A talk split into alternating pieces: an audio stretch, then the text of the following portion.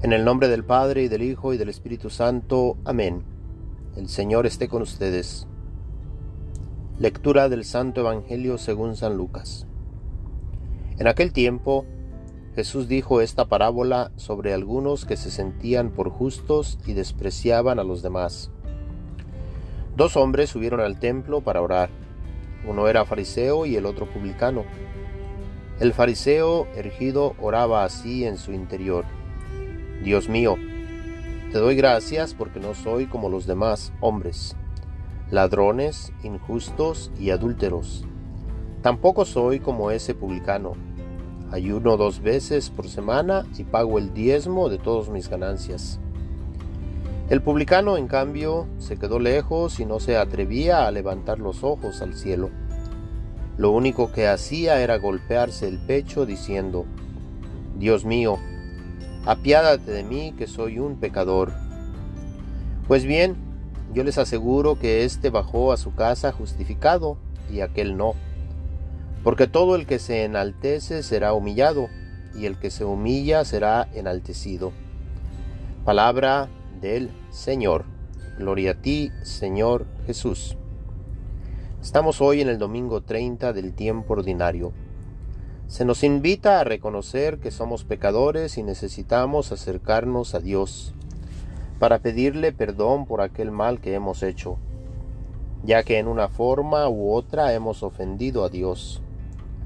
Jesús nos da el ejemplo de un fariseo y un publicano. El fariseo se sentía que estaba bien delante de Dios, ya que aquí, según él, daba gracias a Dios por no ser como los demás Daba de su diezmo, cumplía los mandamientos, en pocas palabras se creía santo, justificado. Se creía superior a los demás y en específico ponía como ejemplo al publicano, el cual por el contrario se sentía pecador y se arrepentía del mal que había hecho. Golpeándose el pecho pedía a Dios perdón. Nos dice Jesús que el publicano se fue a su casa justificado, por haber llegado arrepentido y haber pedido perdón ante Dios, y el fariseo no, ya que él llegó ante Dios no arrepentido por sus faltas, más bien se creía justo, superior a los demás. Sería bueno preguntarnos, ¿cuál es nuestra actitud delante de Dios? ¿A quién nos parecemos? ¿Al fariseo o al publicano? Si no hemos venido ante Dios arrepentidos de nuestras faltas, pidiéndole perdón, todavía estamos apartados de Dios y vivimos lejos de Él. Y si nos hemos arrepentido de nuestras faltas, ¿cómo sabemos si Él nos ha perdonado? Para esto estamos llamados a venir ante aquel que le representa aquí en la tierra, y este es el sacerdote el cual en la persona de Cristo escucha nuestros pecados y nos da la absolución, es decir, el perdón por nuestras faltas, al escuchar que se nos perdona en el nombre del Padre y del Hijo y del Espíritu Santo. Para poder recibir el perdón de nuestras faltas se requiere participar de este sacramento que Jesús dejó para nosotros, ya que a sus discípulos les dijo, la paz esté con ustedes. A quien ustedes les perdonen sus faltas les quedarán perdonados, y a quienes no se los perdonen les quedarán sin perdonar. El fariseo se creía justificado porque daba de su diezmo. ¿Cuántas veces nosotros también pensamos que por dar algo de nuestra riqueza ya es suficiente? Pero si no se hace esto por amor a Dios, no nos ayuda en nuestra relación con Él mismo.